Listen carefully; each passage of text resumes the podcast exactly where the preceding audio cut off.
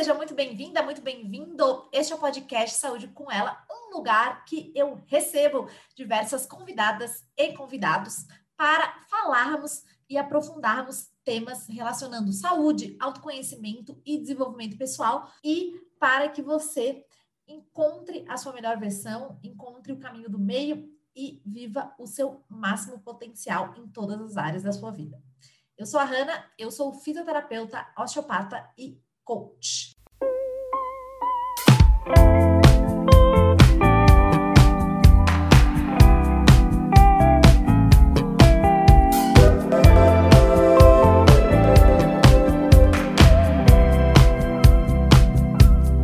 E no episódio de hoje, e a gente vai falar sobre distorção de imagem. Então, o tema que principalmente para a mulherada. Tem bastante questões até de neurociência para a gente conversar. Bianca, fale quem você é, se apresente para a gente já entrar nessa conversa. Então, boa noite, obrigada pelo convite. É um prazer estar aqui, dividir esse assunto que eu amo tanto. Então, meu nome é, é, Bianca Turm, é um nome difícil de pronunciar, o sobrenome, mas eu sou fisioterapeuta, e desenvolvi ao longo de, de 12 anos de pesquisa e acompanhando pacientes é, que sofrem de distorção de imagem corporal. E nessa jornada aí eu fui criando um, um caminho para ajudar as pessoas que não entendem exatamente o tamanho do corpo que elas têm. É, então, essa, essa jornada veio desde o meu mestrado, depois eu desenvolvi uma forma de é, avaliar a distorção da imagem no meu doutorado, e aí no pós-doutorado eu criei um método para tratar a distorção da imagem corporal. Né? Então, é uma prática fisioterapêutica para compor o tratamento de pacientes que têm transtornos alimentares e que apresentam distorção de imagem corporal. O que, que, é, então, a imagem corporal antes de a gente entrar já na, na distorção? Mas é, o que, que é, como que constrói essa imagem corporal? Então, é, a imagem corporal é, é todos, todos nós temos uma organização no nosso cérebro chamada imagem corporal. E ela consiste do quê? É, é um processamento da forma como a pessoa percebe o corpo dela, como ela identifica a construção do corpo, quer dizer que ela tem cabeça, ombros, braços, tronco, quadril, pernas, né? Que existe uma organização, que existe uma estrutura. E essa estrutura chamada corpo, ela tem uma dimensão, ela tem uma forma, tem um limite. E eu preciso dessas informações acerca do meu corpo para todas as atividades que a gente executa no dia a dia né? Desde tomar banho, pentear cabelo, né? Fazer todas as nossas atividades de vida diárias. É, eu entender que o meu corpo consegue passar por um espaço de um tamanho determinado ou não, né? Todos, todo o controle postural depende das informações que chegam do corpo, né? Como está o estado do meu corpo, em que posição eu estou, que músculo eu preciso contrair para fazer o movimento XYZ, né? Então, para qualquer atividade esportiva, né, dirigir carro, tudo que o nosso corpo faz em termos de movimento, postura, equilíbrio, eu dependo de informações que chegam do corpo, vão até o cérebro, o cérebro entende uma necessidade e cria uma ação, cria uma solução, cria uma forma de buscar equilíbrio, uma forma de realizar o um movimento. Então, existe uma conversa biológica, quando eu falo biológica, é uma conversa natural, que vem do sistema nervoso, que é uma comunicação que o corpo gera para mostrar para a mente o que está acontecendo no corpo, que nós chamamos de aferências. Né? O termo mais técnico são as aferências, né?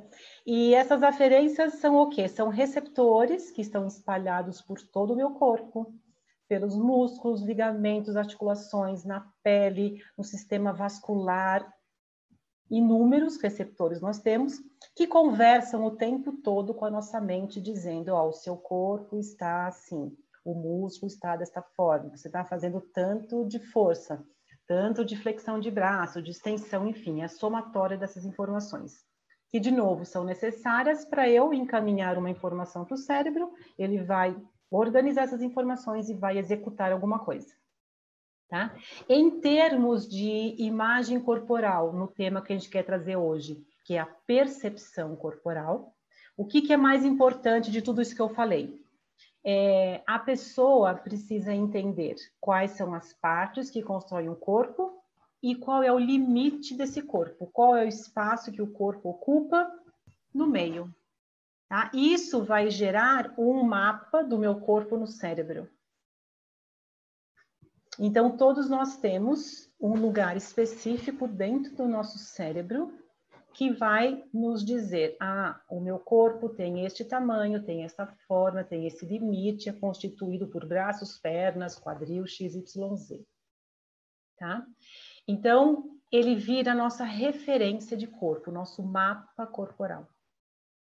Então, sempre que eu penso sobre o meu corpo, eu vou buscar referência nesse mapa dentro do cérebro. E depois eu, eu reconheço como ele é visualmente e perceptualmente. Então, eu vou buscar como meu corpo é nesse banco de dados, neste mapa.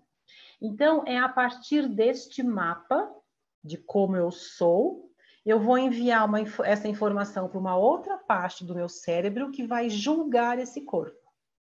Vai falar assim: ah, o meu corpo é assim, é desse tamanho, é dessa forma, é desse jeito, então eu vou aceitar ou não aceitar. Ter um julgamento positivo ou negativo.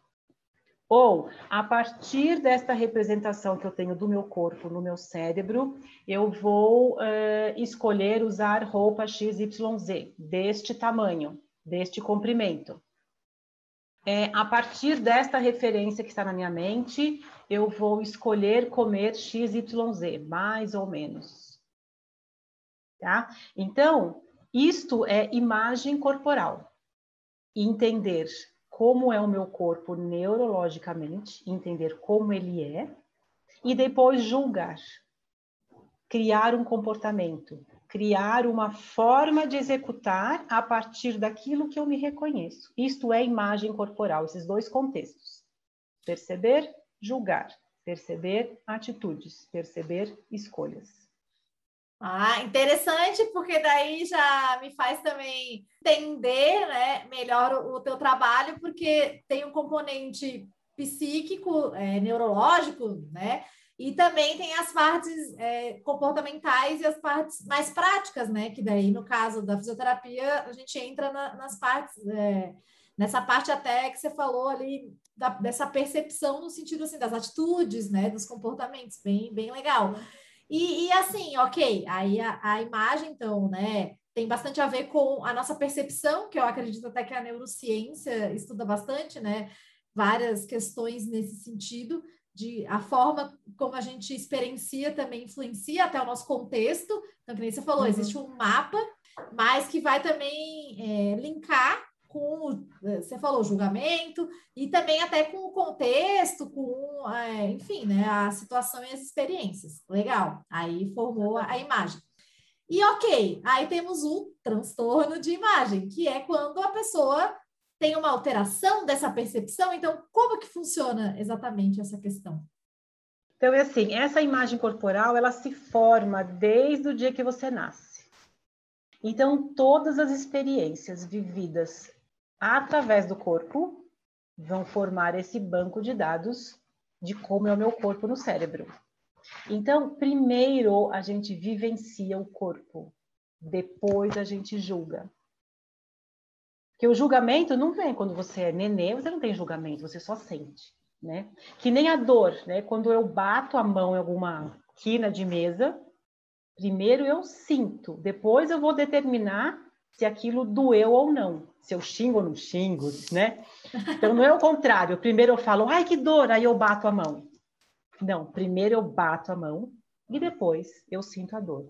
E nesse contexto corporal é a mesma coisa. Primeiro a criança, durante o desenvolvimento, vai aprendendo o que é corpo através do corpo, através desses receptores que a gente falou. Então todos os movimentos, equilíbrio, senta, levanta, cai, bate aqui, bate ali, é uma forma de organizar. Então, a criança brincar com brinquedos, sabe? Entrar em espaços mais é, fechados, mais abertos. Tudo isso constrói essa percepção de que qual é o tamanho do meu corpo, é, qual é a forma, como é que eu me movimento. Então, tudo isso vai construindo o, a representação do meu corpo no cérebro, tá? O que, que acontece com a distorção da imagem? Ele começa num contexto de comparação comentários sobre o corpo. E, logicamente, comentários negativos. Porque se eu tenho uma vivência positiva com o meu corpo, eu, eu tenho a tendência de desenvolver uma autoimagem mais positiva e comportamentos mais positivos. Se eu tive experiências negativas, a minha autoimagem tende a se desenvolver de forma sempre mais negativa e uma tendência de alimentar o negativo assim como eu posso ter uma tendência de alimentar o positivo. Então, o primeiro contexto que a gente se depara é a criança aprende muito através daquilo que ela vê e não tanto aquilo que ela ouve no primeiro momento. Então, se ela já observa o comportamento dos pais que tenham alguma relação negativa com o corpo, ela tende a imitar.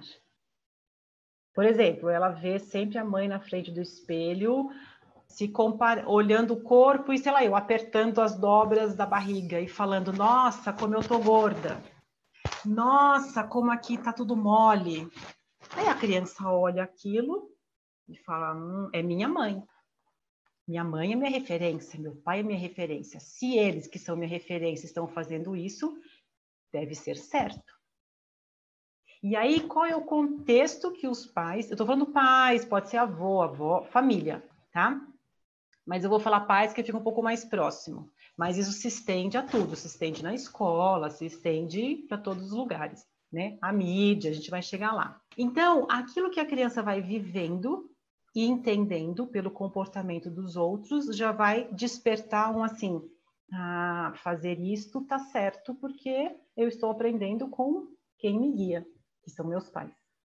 Então, se já existe uma fala, um contexto de conversa muito sobre corpo dentro da família, a criança começa a despertar um interesse maior pelo corpo também. Né? Então, se a mãe, se as pessoas falam, ah, é, eu vou comer menos porque eu enfiei o pé na jaca, ah, eu comi XYZ, agora eu tenho que compensar, fazer exercício, é, é feio, essa, essa barriga é feia, olha que, sabe, colocar sempre um contexto negativo por causa do tamanho, gordura, comida. Tem aquelas fa frases famosas, né? Ah, durante a semana eu me seguro, aí no final de semana eu eu como de tudo, mas no então, então a criança vai ouvindo aquilo e vai fazendo esses links de que precisa de uma atenção maior com o corpo e a comida, porque se fala muito disso na família, se comenta muito disso na família ou se tem pais ou avós ou tios que fazem muita atividade física, mas é, linkam a atividade física com comer demais. Ah, eu comi muito esse fim de semana, agora eu vou correr o dobro. Então, não é correr por, porque é saudável, né? Eles não usam atividade física como algo saudável, mas sim numa ideia de compensar calorias. Então a criança vai ouvindo, vai ouvindo, vai ouvindo, vai ouvindo. E isso começa a criar uma verdade para ela, porque é o exemplo. Pode acontecer a seguinte situação. Eu vou dar um exemplo que isso se estende para muitas coisas. Tem algumas crianças, vamos dizer, meninas, que se destacam numa certa época da adolescência, no desenvolvimento da criança, e crescem, têm um estirão de crescimento antes das outras meninas. O que, que acontece com esse corpo? Ele, ela vai ser mais alta e vai começar a ter mais características femininas. Porque a, a, o menino e a menina, até uma certa idade, têm o mesmo tipo de corpo, é tudo reto. E na adolescência vai se diferenciar o corpo feminino e o corpo masculino, cada um com suas características. Só que se nesse contexto, por exemplo, uma, uma menina tem o um estirão antes das outras, o primeiro comentário que as crianças fazem para ela vai ser o quê? Nossa, como você é grande. E não como você é alta. O grande remete à largura. E aí ela começa a olhar para o corpo dela e para o corpo das outras e entende que o corpo dela tem formas e tamanhos diferentes das demais. E aí, por causa da altura, ela começa a ser a última da fila. Então, se ela já ouviu dentro de casa que comida não sei o quê, que isso engorda, que isso não é saudável, que fritura é não sei o quê, que tem que compensar, que tem que fazer exercício, ver a mãe no espelho, falando, nossa, essa calça está apertada, isso é feio. E aí ela vai para o fim da fila. O que, que ela começa a entender ali? Vai somando informações. Eu estou no fim da fila por causa do meu tamanho. Como eu sou grande, eu estou no fundo. Como eu sou grande, eu sento no fundo da sala. Apresentação de balé, quem fica na frente? As menores. As maiores ficam atrás. Pela idade, todo mundo tem o mesmo desenvolvimento né, cognitivo. Então, o mesmo medo que a pequenininha tem, que dá mão da tia, a alta também tem. E isso acaba não sendo visto. Então, ela começa a aprender que, por causa do tamanho, ela está sendo diferenciada. As pessoas estão falando que ela é grande. Logo, o que, que está errado é ela. Então ela chega em casa, olha no espelho e fala assim: Ah, isto que eu tenho é igual a grande. Então ela cria uma referência errada sobre ela aí, já, nesse momento. Porque está todo mundo falando que eu sou grande e eu sou diferente das outras, então é porque tem algo de errado comigo, porque ela é diferente de todo mundo. E aí ela está num lugar mais negativo para ela, que é o fundo, é depois, você vem depois. Né? Quem come primeiro? As menores, as maiores ganham depois, tá? Então aí a criança vai criando algo já uma referência negativa de tamanho. Aí vem a mídia, que enaltece o quê? A magreza associada à saúde, à beleza, a conquistas. Quem é magro consegue tudo. Aí tem aqueles aqueles grupos é, coreanos, quem pôs aí da vida, que fazem maior sucesso, que tem um corpo super magro, porque é da estrutura deles. Então, eles começam a entender que isso é sucesso. Ter um corpo magro é sucesso. Estou falando num contexto bem geral, mas se a gente transportar isso para o dia a dia, né? Ou ouvir comentários de pessoas falar, nossa, você viu como fulana emagreceu? Olha como ela tá bonita agora. Uhum a beleza está no quem emagreceu. Ou crianças que não têm muita atenção, outra situação, crianças que não têm muita atenção do pai e da mãe, por algum motivo, trabalham, enfim. A criança entende isso, nem sempre essa é a realidade, mas ela interpreta como uma falta de atenção.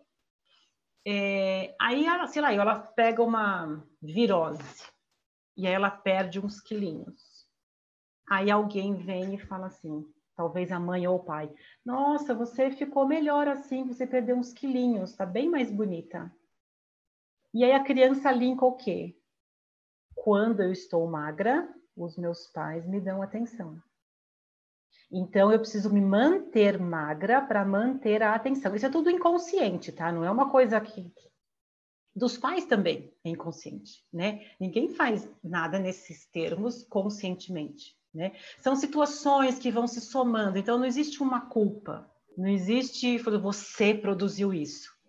Tá? É que agora, com tanto conhecimento de, de transtorno alimentar, a gente tem feito campanhas para falar, parar de falar sobre corpo e enaltecer o corpo. Né?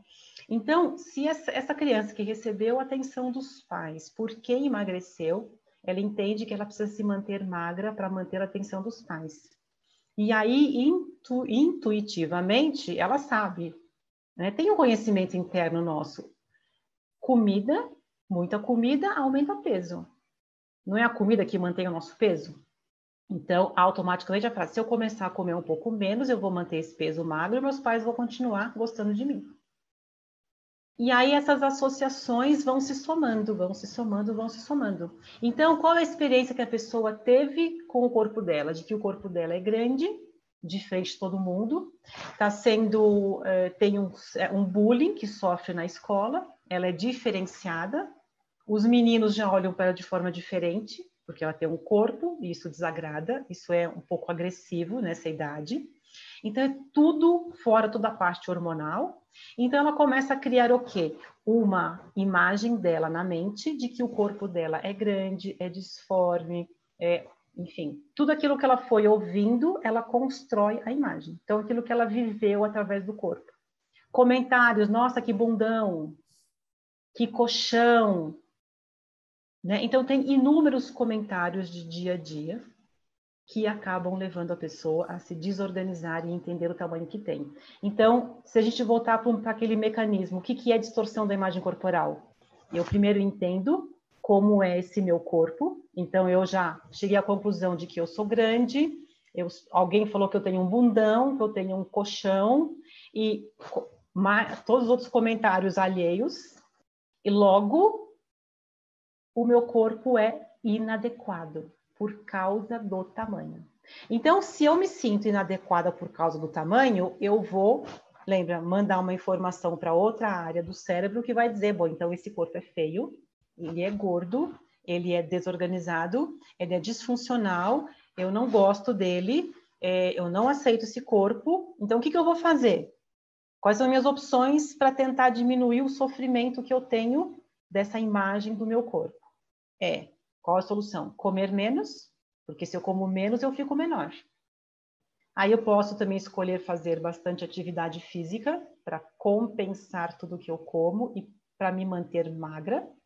E posso ter outros, outros, outras formas desorganizadas de tentar diminuir o tamanho do corpo, tomando laxante, diurético, aí tem um monte de receita, beber coisas absurdas, beber vinagre, copo de vinagre morno de manhã, enfim, aí tem um monte de crenças, um monte de, de dietas milagrosas que fazem perder peso, perder a gordura. Então, isso é distorção da imagem corporal.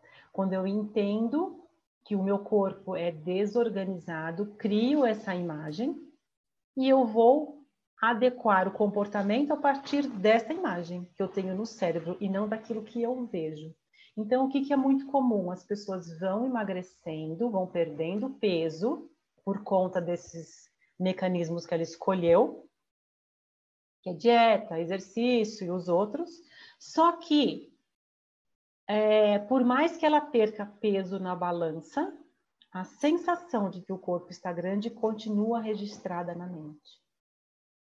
Então, ela quer perder cada vez mais peso, faz cada vez mais coisas para perder o peso. Então, restringe, pula refeição, é, compensa, conta caloria. Né? Normalmente, essas, essas pessoas sabem as calorias de todos os alimentos, conhecem cardápios de todos os lugares para saber se precisar ir num lugar vai saber o que escolher, o que é menos calórico, o que é menos gorduroso. Então, isso tudo vai criando muitas crenças irreais sobre corpo e comida e que vão sendo cada vez mais destrutivos. Só que o comportamento não muda a sensação.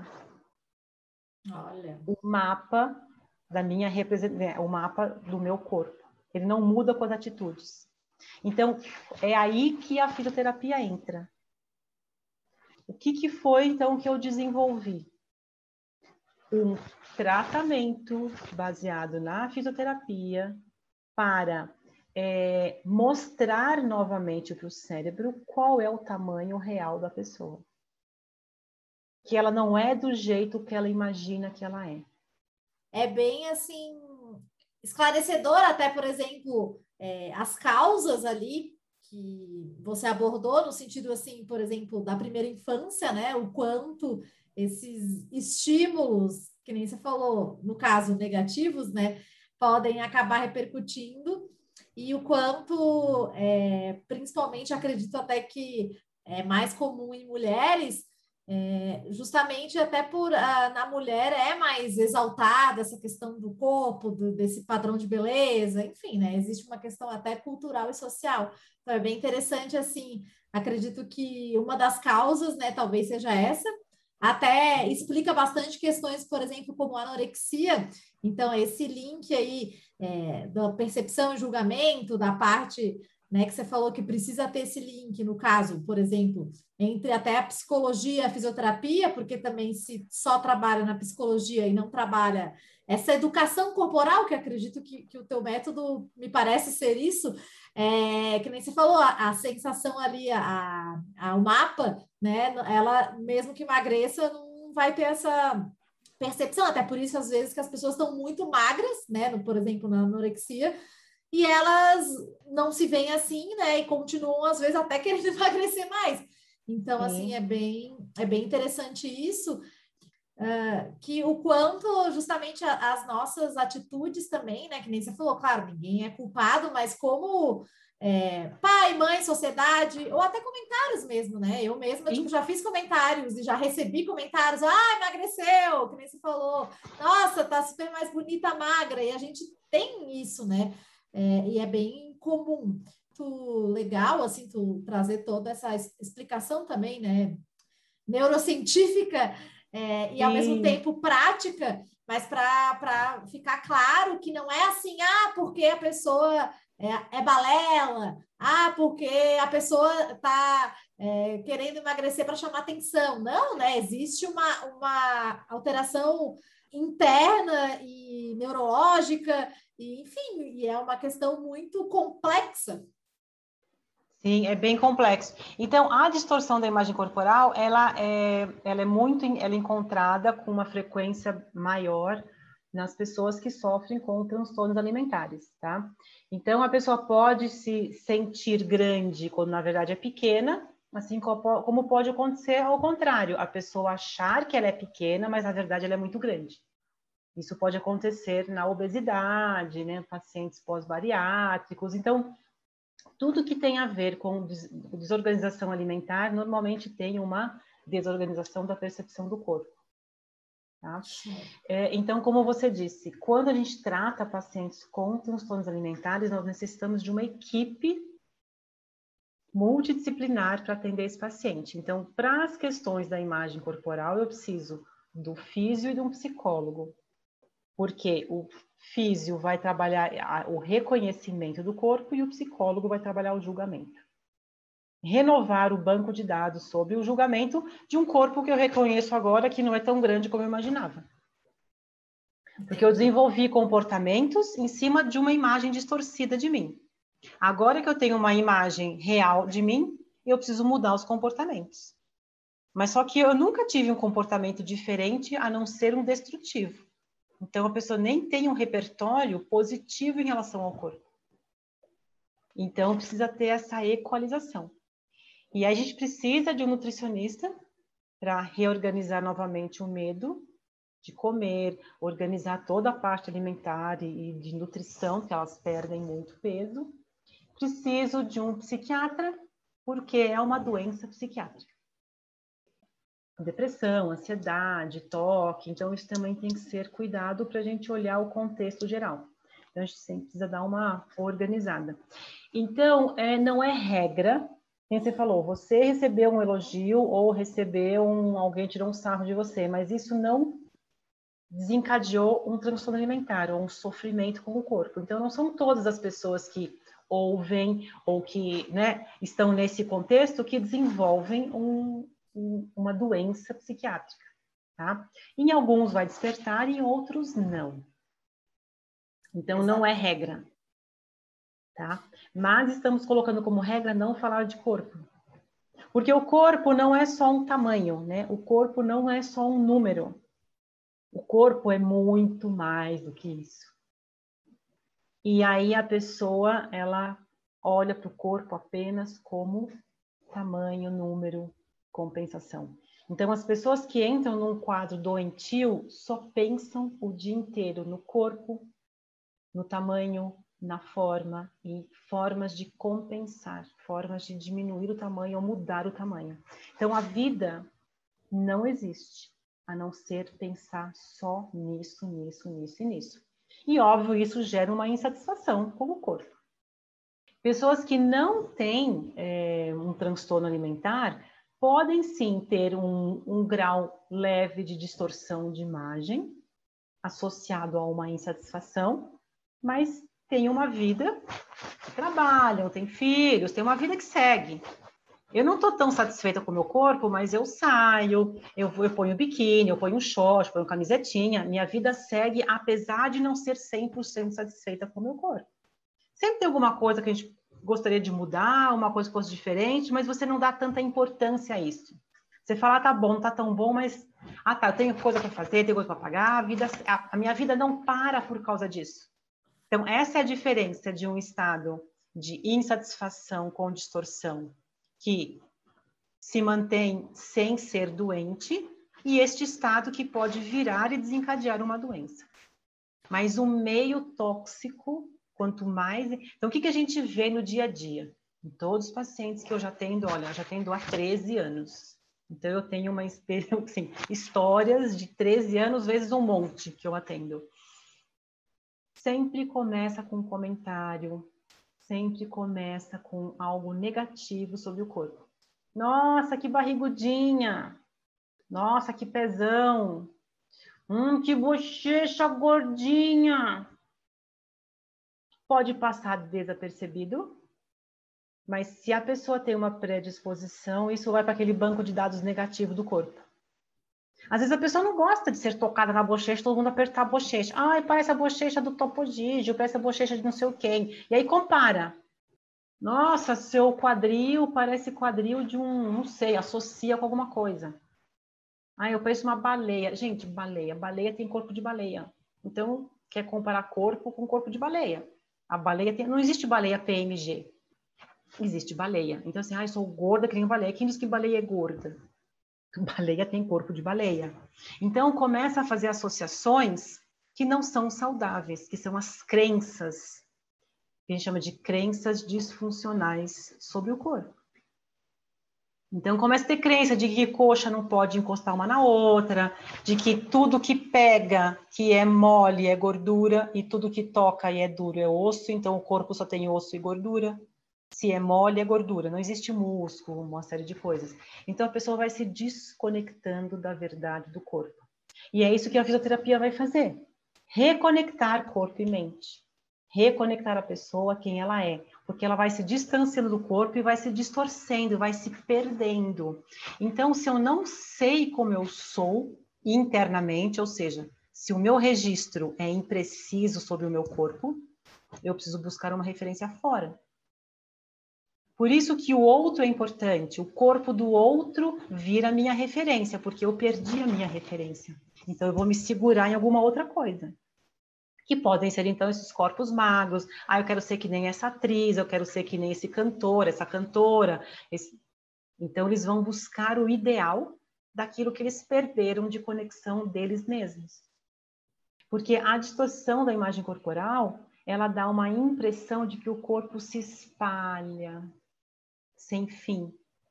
É um corpo, sabe que nem geleca? Gelatina? Vai se espalhando, aquela gelatina, que o corpo não tem fim. Então, as distorções mais graves trazem essa, essa verdade sobre o corpo. Então, tudo que entra no corpo em termos de alimentação vai se espalhando imediatamente no corpo. E o corpo aumenta de tamanho imediatamente depois que eu como. Isso é uma crença.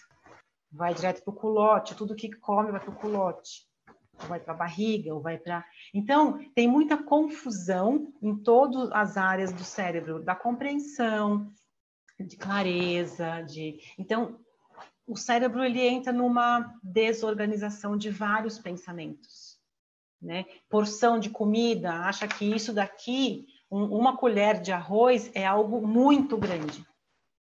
Se ela se percebe muito grande corporalmente, as porções que ela olha também são grandes. Então, tudo vai batendo no comportamento, comportamentos mais, é, é, mais descompensados, maior medo. Então, tudo se intercala. Complexo, né?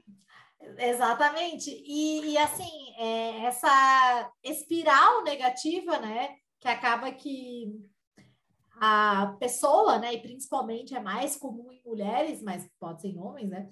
Vai entrando, porque assim, se for pensar que nem você falou, essa representação não está adequada. E aí, justamente, é, a parte também do julgamento também vai vai estar tá defasada e não vai estar tá adequada também. Aí as atitudes e comportamentos. E aí é, é, vai reforçar essa percepção negativa. E aí, por exemplo, às vezes a pessoa não vai se alimentar, e aí o alimento é energia, combustível para as nossas sinapses e conexões neurais, vai prejudicar mais ainda o cérebro que já está disfuncional, que nem né, você colocou, e aí ela entra num loop negativo. E aí, Sim. linkando com a comparação também, aí que nem você falou, como ela não tem a referência da, da, dela própria, do corpo, da imagem, ela vai se comparar mais ainda, porque já foi comparada lá, então ela vai continuar nessa espiral negativa em vários sentidos.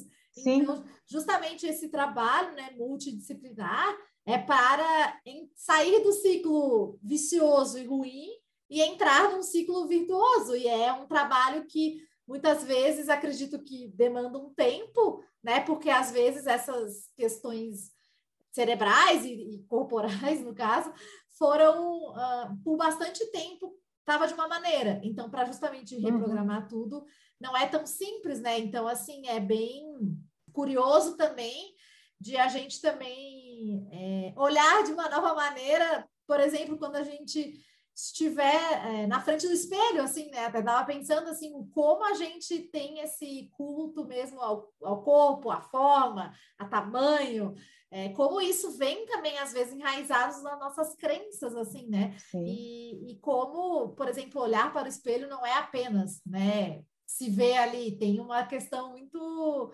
maior por trás. E até, inclusive, é, eu peguei uma referência aqui que é, tem um estudo que 44% a 50% das mulheres têm o um peso saudável.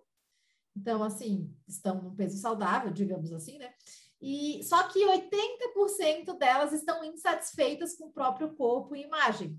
Então, assim, que nem você falou, tem a, a, insatisfação, que nem você falou, que vida que segue, né? Que a maioria das pessoas, então 80%, é um número bastante significativo, só que as, não chega a ser um, né, uma distorção, uma doença, um transtorno, que daí são essas questões ali que, que você falou, que é, até inclusive, é, que você falou que a pessoa fica ali ruminando, né, os pensamentos, gasta energia também, ou seja, gasta, contribui gasta, pro, gasta, gasta.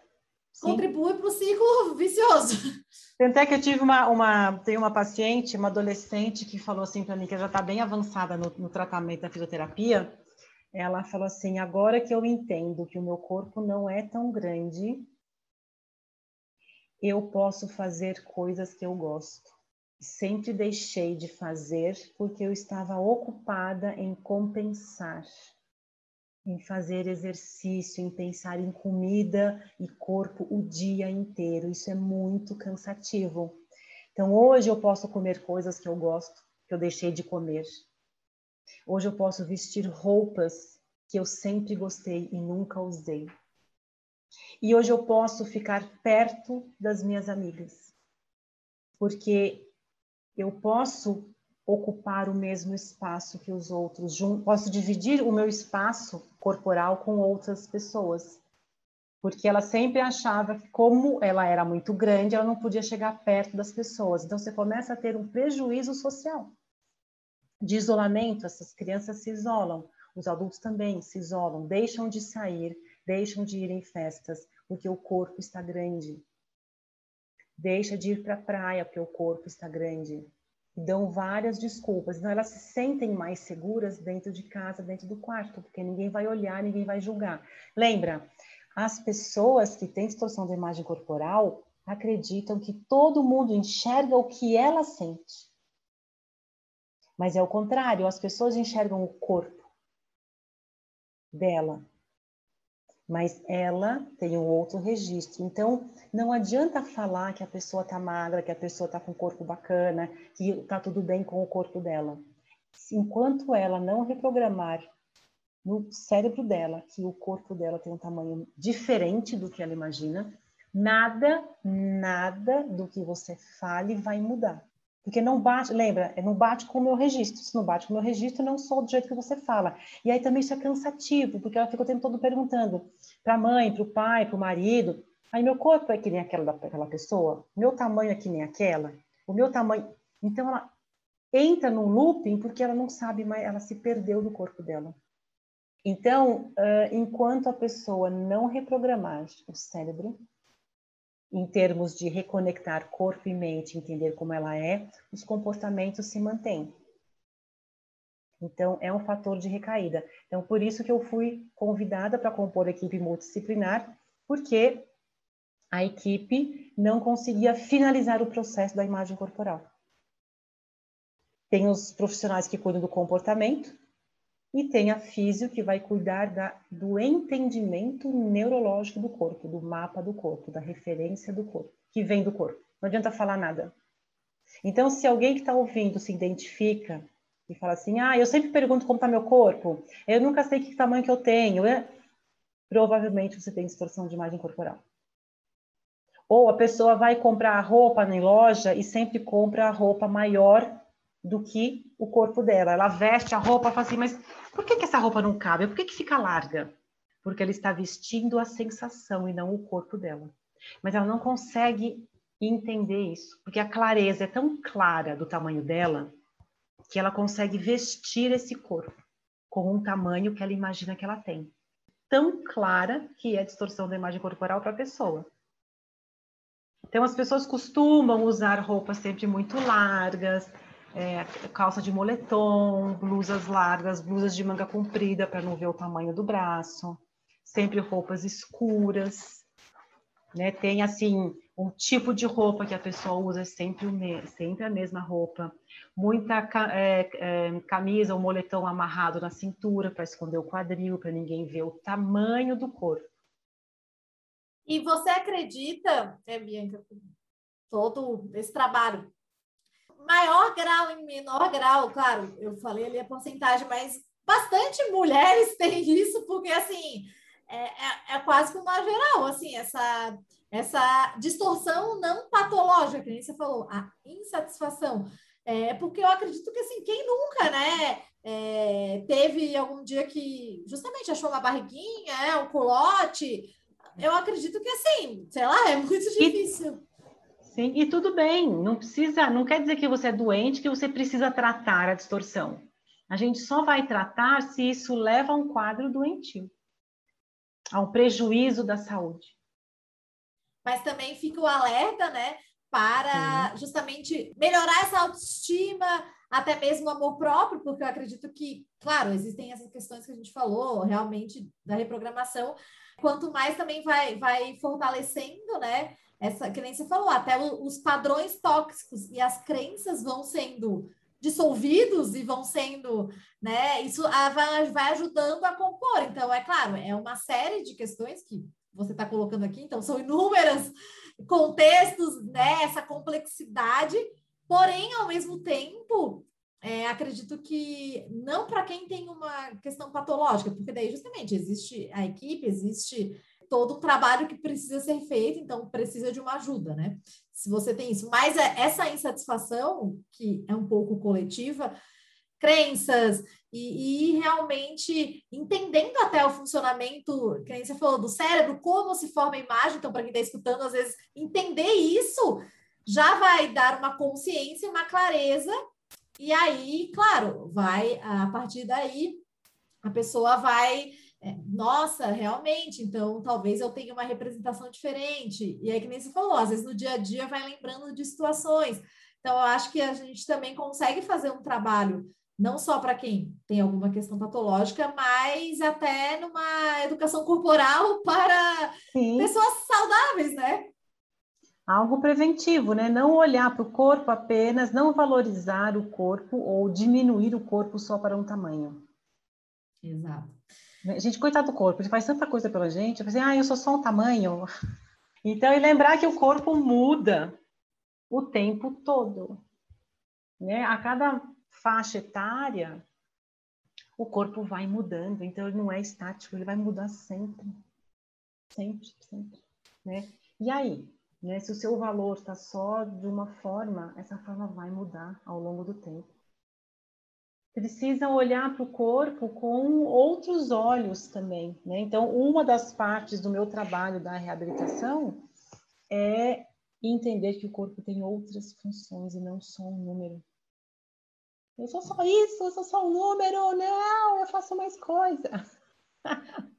É, é, é reprogramar o cérebro, que nem se falou, corpo e mente, e ressignificar. E eu acredito Exatamente. que essa, essas duas palavras. Mas, Bianca, eu amei. Eu acredito que, para quem escutou também, foi bastante esclarecedor e, e bastante, assim, novas informações em como funciona. Nem todo mundo, talvez, né, sabia como tudo isso ocorre. E deixe os seus contatos né, de Instagram para quem quiser conhecer melhor o teu trabalho e justamente o teu método para se aprofundar mais nesse assunto. Então, não sei se você pode deixar no, no depois. eu vou deixar no descritivo. Colocar, deixa descritivo. Eu vou te passar também. Então, tem o meu Instagram, pode seguir, que tem bastante publicações só sobre essa parte de distorção de imagem. E eu tenho um site também que tem bastante informações. É, e em breve, vou dar um spoiler já, em primeira mão para vocês. Eu vou, eu vou lançar um curso de orientação para pais sobre para identificar algumas coisas assim, olha, eu acho que o meu filho não sabe ter até no comportamento que vai para essa linha de transtorno alimentar. Porque quanto antes a gente tratar, mais fácil é a gente organizar a, a criança. Então, criança, adolescente é muito mais fácil de tratar porque a mente não está tão cronificada nos pensamentos disfuncionais. O adulto já viveu, imagina, 30 anos, 40 anos alimentando todo esse esse básico que a gente falou, né? Então é muito mais cristalizado, mais difícil desfazer, né? Que a bola de neve fica maior. Ah, isso é besteira. Não é. Tudo começa, ah, nessa essa frescura, o teu corpo. Então, assim, o sofrimento com o corpo, se a criança já te diz na fala dela é, de um sofrimento e de comparação, eu sou bonita, minha barriga é grande, se isso for alimentado, vai, vai piorar. Então, não é coisa de criança, não é frescura, não é coisa de adolescente, né? não é. Isso vai desencadear.